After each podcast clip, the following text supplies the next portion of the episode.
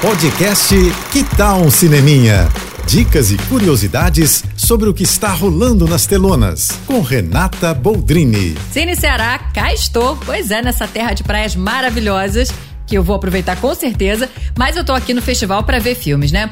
E hoje eu quero destacar essa história de uma cidade inteira que foi apagada do mapa, ou melhor, foi inundada para dar lugar a uma barragem. A incrível história da cidade de Jaguaribara, aqui no Ceará, transferida para um outro lugar em 2001, é o tema do emocionante documentário Memórias da Chuva.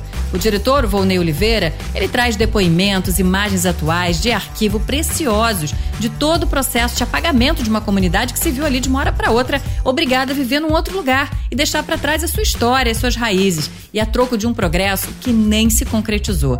Eu já tinha visto esse documentário no Festival de Gramado, já tinha gostado muito e revi agora e consegui gostar ainda mais, gente. Me emocionei diversas vezes. E a sessão aqui ainda contou com a presença de muitos personagens do filme moradores de Aguaribara. Foi emocionante assistir com eles, inclusive. Então fiquem atentos para assistir esse filme assim que aparecer no cinema ou em algum streaming. Indico muito, tá? Memórias da Chuva. É isso. Tô indo, mas eu volto. Sou Renata Boldrini com as notícias do cinema. Você ouviu o podcast Que tal um Cineminha?